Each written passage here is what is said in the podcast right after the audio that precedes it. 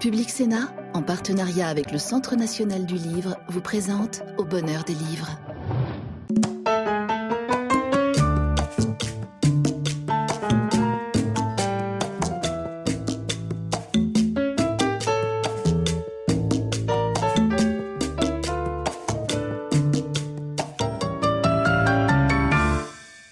Bonsoir et bienvenue dans l'émission littéraire de Public Sénat au bonheur des livres. La perspective d'avoir un biographe devrait vous dissuader d'avoir une vie, disait Émile Sioran. Et en effet, les biographes puisent dans les, cherchent dans les secrets de votre existence, euh, fouillent dans les recoins, établissent parfois des vérités désagréables, revisitent les statuts qu'on a voulu sculpter pour euh, l'éternité, pour la postérité.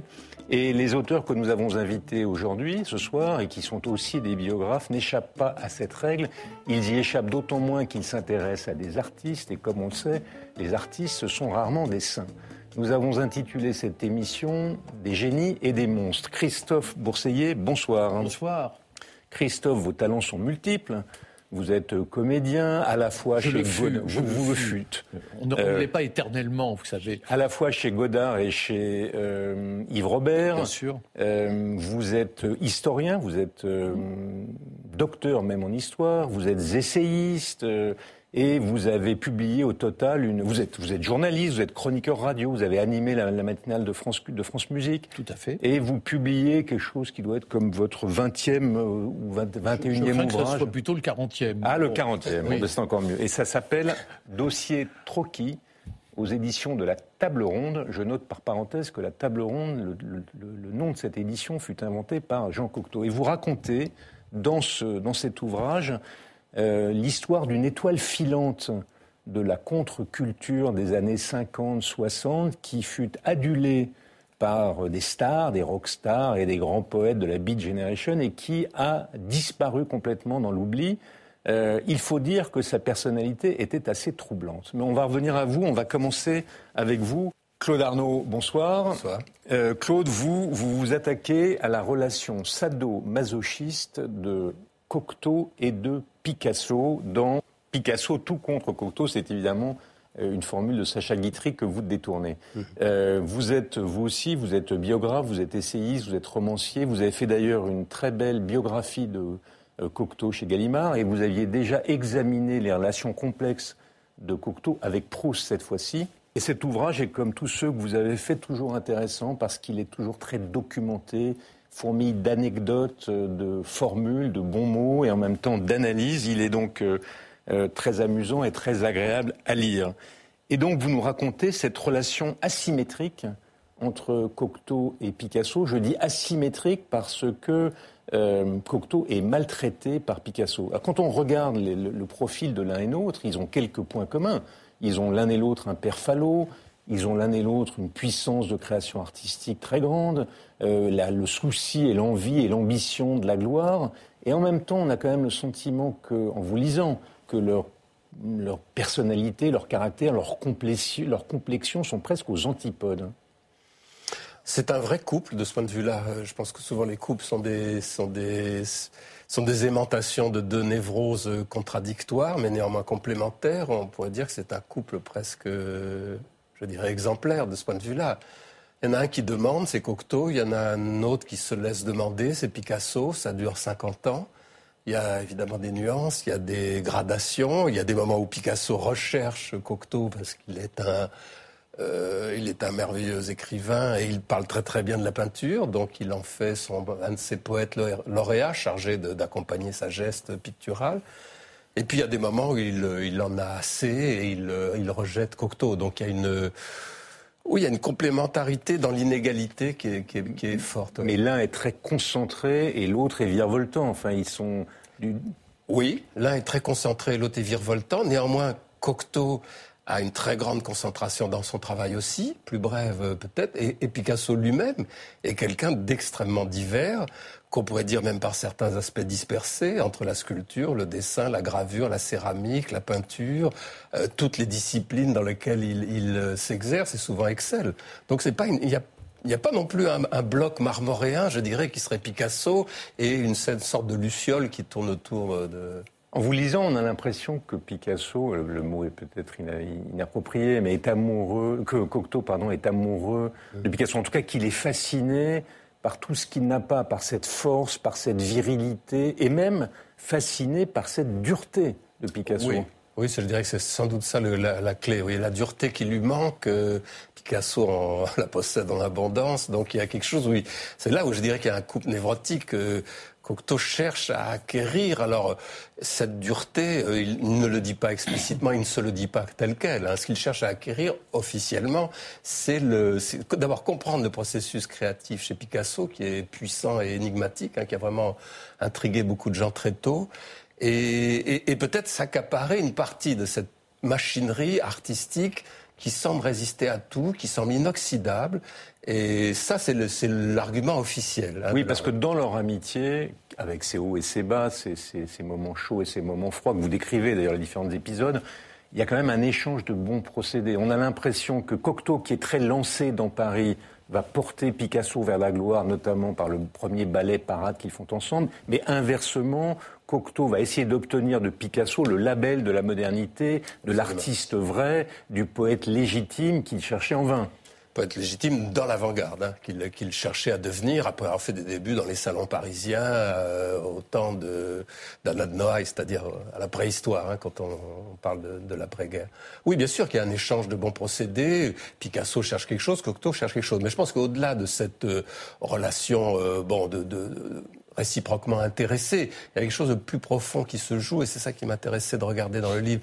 Effectivement, dans cette, euh, cette volonté de, de, de, de Cocteau d'essayer d'attraper quelque chose de cette force créatrice et de cette puissance créatrice de Picasso. Picasso aussi cherche quand même à attraper quelque chose de Cocteau. C'est justement sa, sa rapidité, son brio sa facilité euh, langagière, son, son, cet esprit vif argent, il y a quelque chose qui, qui, lui, il essaye d'acquérir lui aussi. Le portrait que vous faites de Picasso est, sans aménité entre la lâcheté de l'occupation, le calcul du, ralliement au PC à la libération pour avoir la gloire mondiale, la cruauté, enfin le, côté dévorateur avec les femmes, le minotaure, la, cruauté avec ses amis et en particulier vous, avec euh, Cocteau. Et vous dites d'ailleurs à un moment donné, il cumule euh, le bénéfice de la, rébellion et, les, la rente de la gloire. Donc il est, un, il est vénal, enfin il a tout pour déplaire ce Picasso.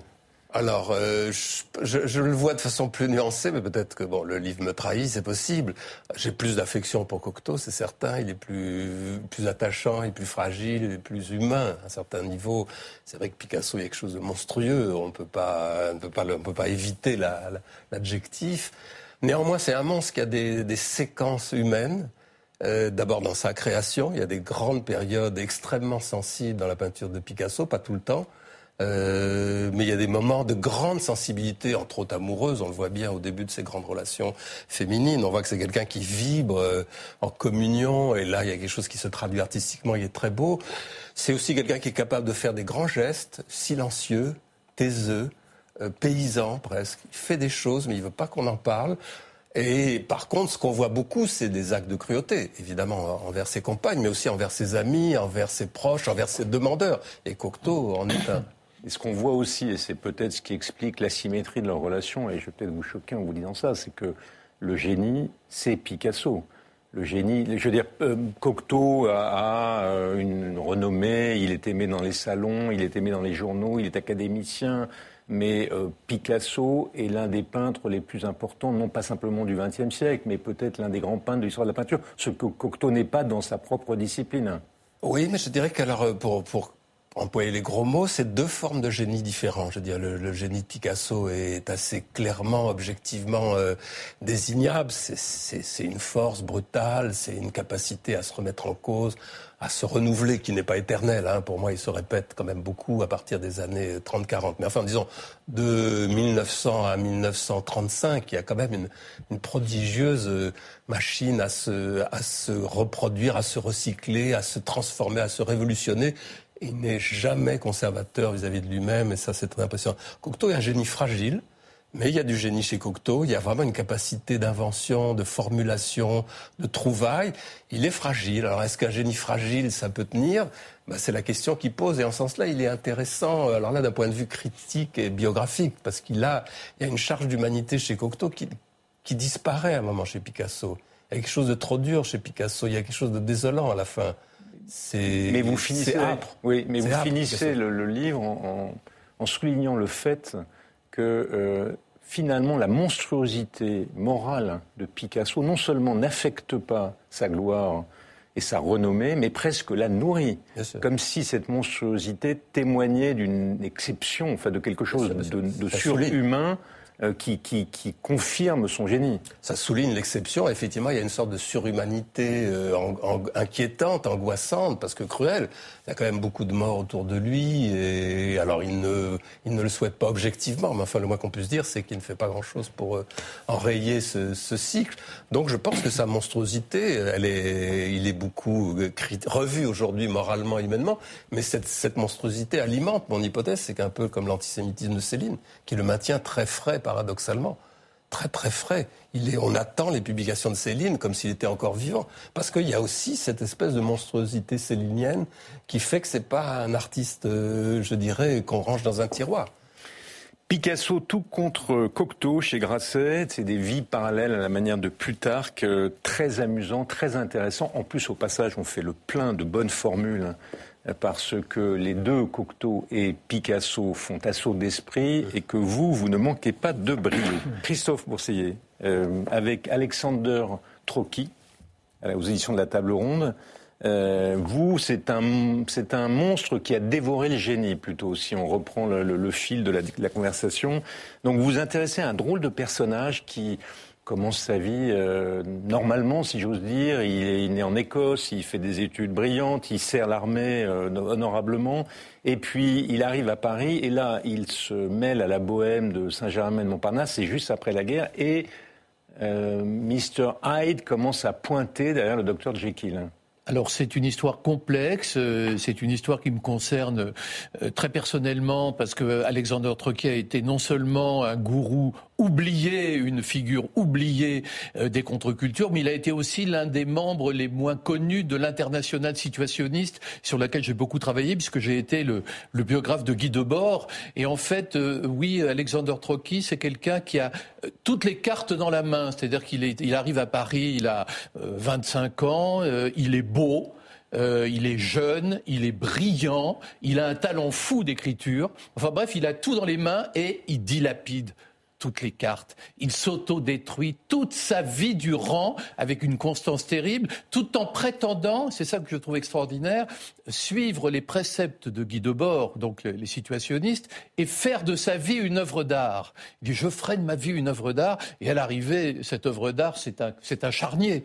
Alors, en termes de production littéraire, il a écrit des récits pornographiques sous pseudonyme. il n'a rien écrit. Et il a écrit deux livres. Il a écrit deux livres. Effectivement. Euh, alors, dont, dont, dont certains, d'ailleurs, certains l'ont comparé à Camus.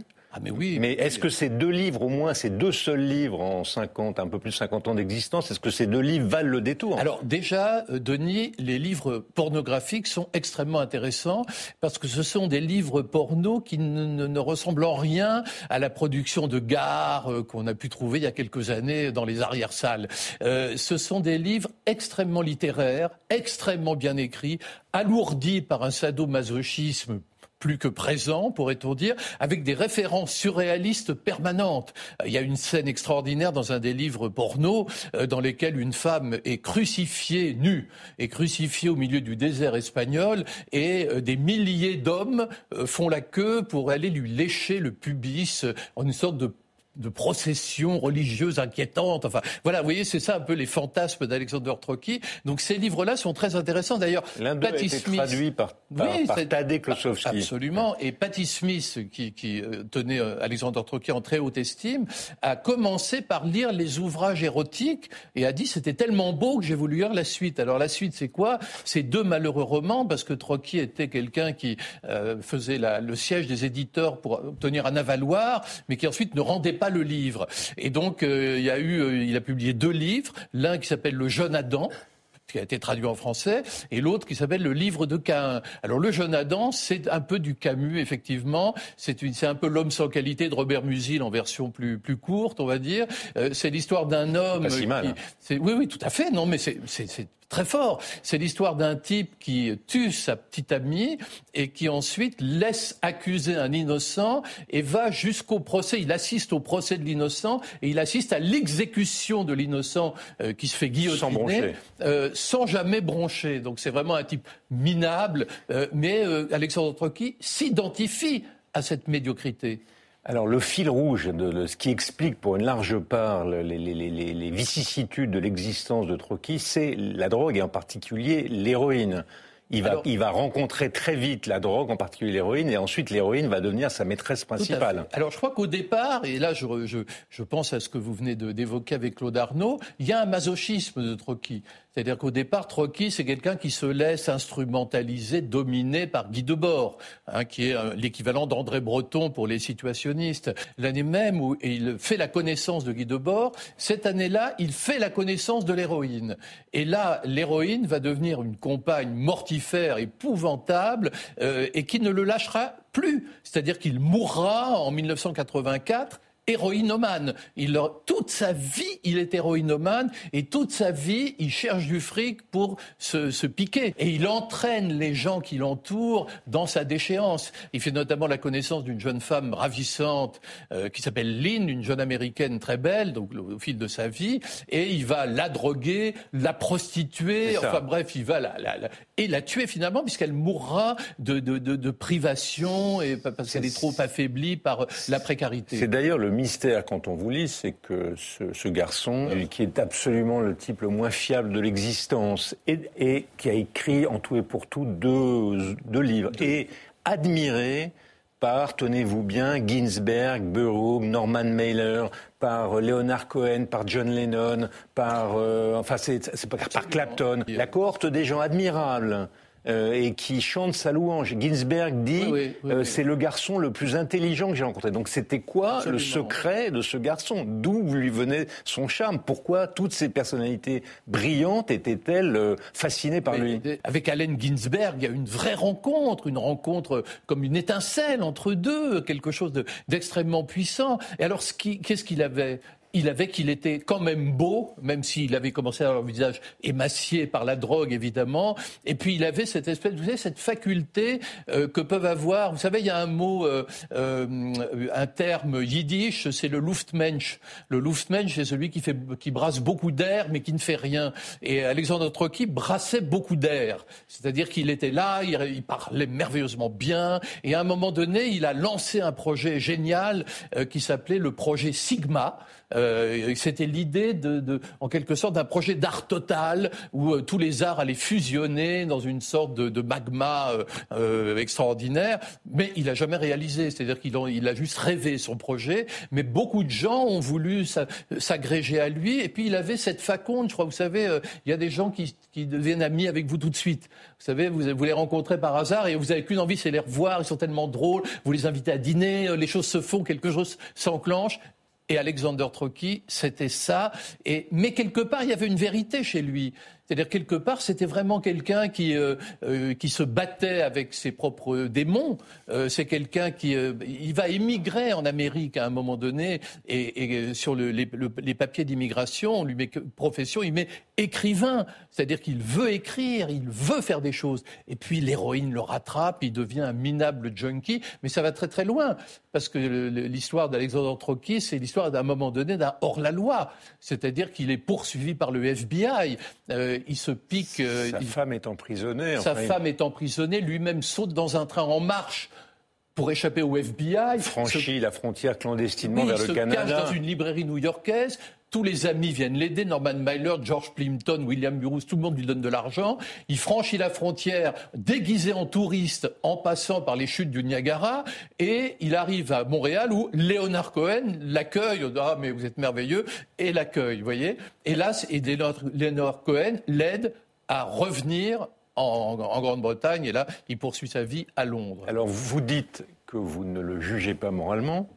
Euh, que vous n'êtes pas l'arbitre des bienséances, mais tout de même, euh, vous avez, vous avez quand même, on a quand même le sentiment que vous le regardez comme un loser, comme quelqu'un. Et, au et, au passage, vous réglez son compte à deux bords, à la société du spectacle et à cette idée que c'est sa propre vie dont on doit faire une œuvre d'art. Vous, y a, y a, y a, vous, vous, critiquez comme une fumisterie euh, de, dont, dont, dont, dont Trocky est la preuve vivante. Bah, tout est là.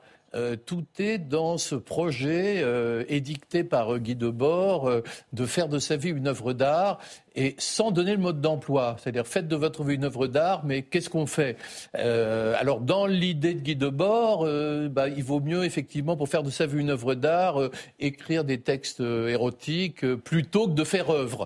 voilà, il faut avoir une position transgressive permanente ce que fait Trocky. Mais quelque part, à l'arrivée, ce rêve euh, métaphysique de faire de sa vie une œuvre d'art se fracasse sur le mur de la réalité. Et la, déchéance et la fin d'Alexandre Trocky sont mais une, tragédie poignante qui m'a fait m'interroger sur mes propres euh, convictions de jeunesse.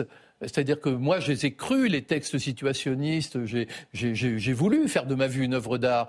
Et au fond, euh, vous parliez de mon parcours un peu éclaté, euh, mais c'était parce que je voulais faire de ma vie une œuvre d'art et je voulais qu'on mette sur ma pierre tombale, c'était un inclassable. Vous voyez ce que je veux dire? C'est assez réussi de ce point de vue. Oui, bah, je ne sais pas, mais en tout cas, Alexander Trocky lui démontre que tout ceci relève du mirage et que c'est un mirage mortifère en fin de compte. Et c'est ce que j'ai voulu euh, montrer. On va poursuivre cette conversation avec un lecteur, Samy, euh, qui va poser une question. Je crois que c'est à vous, Christophe. Samy, on vous écoute.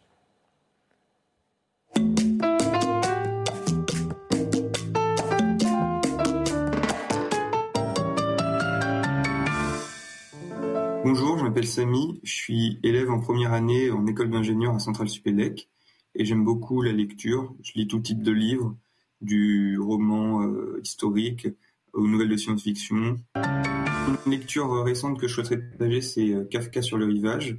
C'est un livre qui m'a beaucoup plu au niveau de l'atmosphère générale, de l'ambiance euh, qui se dégage. C'est un côté très mystérieux qui, est très séduisant, je trouve. c'est un livre difficile à décrire, mais c'est une, sorte de récit d'initiation un petit peu surréaliste dont je recommande beaucoup euh, la lecture. Christophe Bourseillet, bonjour.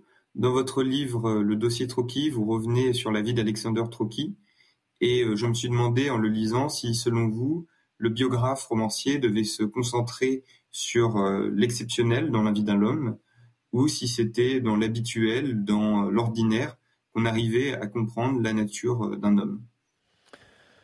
Alors Christophe, est-ce que le biographe doit s'intéresser à l'exception ou à la banalité de la vie? Bah, le, biographe, d'abord je suis pas sûr que mon livre soit totalement une biographie puisque j'interviens dans le livre.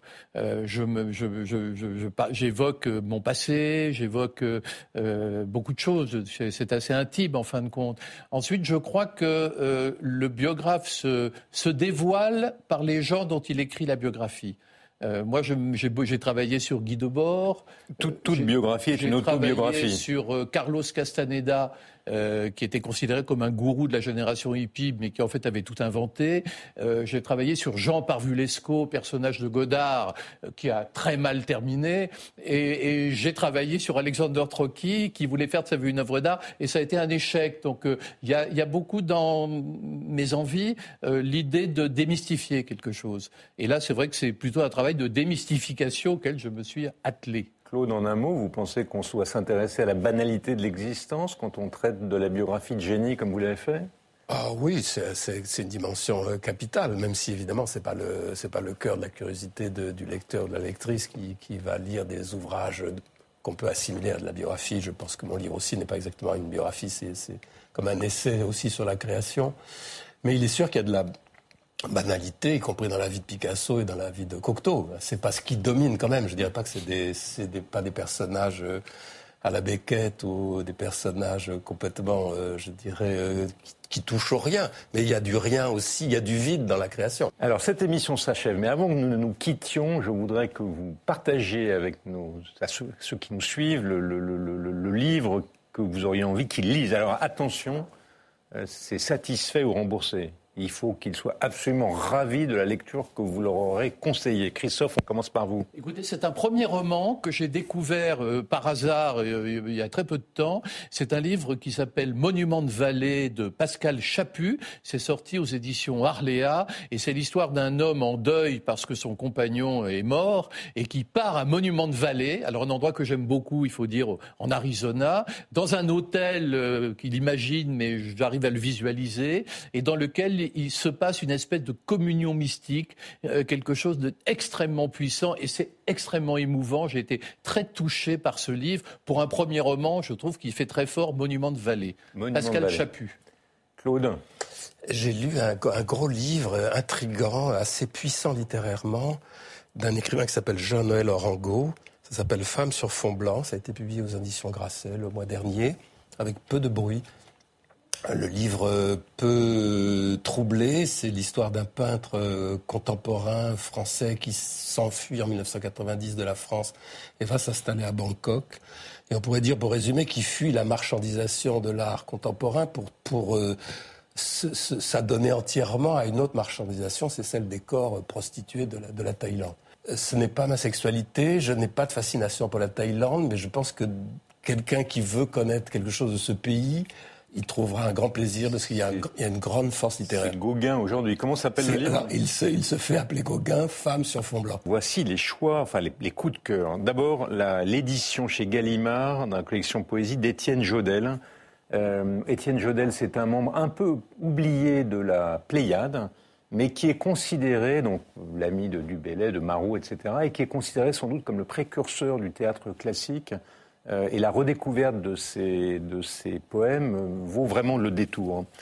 Le pickpocket des Champs-Élysées, euh, c'est un roman qui se déroule à la fin des années 60, enfin 69, et qui met au contact à la dans le Paris de l'époque à la fois le monde des riches et le monde de la pègre, dans une reconstitution assez saisissante et incroyablement documentée du Paris de ce moment-là. François Elbron, Deux étés 44. François Elbron, je crois que c'est son premier livre. Il raconte sous la forme romancée l'histoire de sa famille. Euh, son ancêtre euh, était médecin juif à Metz en 1744 et il sauve euh, Louis XV, gravement malade. Et le lointain descendant de cet ancêtre, en août 44, agonise à Drancy, arrêté et sur le point d'être déporté par les Allemands. Et à travers ce récit, c'est très intéressant, c'est l'histoire de ces euh, Français de confession israélite qui, à partir de la Révolution française, sont émancipés et deviennent des patriotes, des républicains profondément français. Euh, évidemment, la, Vichy sera pour eux un choc profond, non seulement parce qu'ils sont déportés, mais parce que ça remet en cause leur euh, intégration si profonde dans la nation. Et enfin, Edgar a une nouvelle d'Edgar Allan Poe, d'où l'assassinat dans la rue Morgue mis en, dessin par les frères Brissy, qui sont deux grands créateurs de dessins animés et qui, euh, je crois, ont déjà fait des romans graphiques ou des bandes dessinées. Et celle-là est particulièrement réussie. Voilà. Cette émission s'achève. Merci à Christophe Bourseillet, merci à Claude Arnaud, merci à Samy euh, d'y avoir participé, merci à vous qui l'avez suivi. Vous pouvez la revoir sur le site de Public Sénat ou sur votre plateforme préférée. Et nous, nous nous revoyons la semaine prochaine à la même heure, sauf si d'ici là, nous nous sommes croisés dans une librairie. Bonsoir et merci.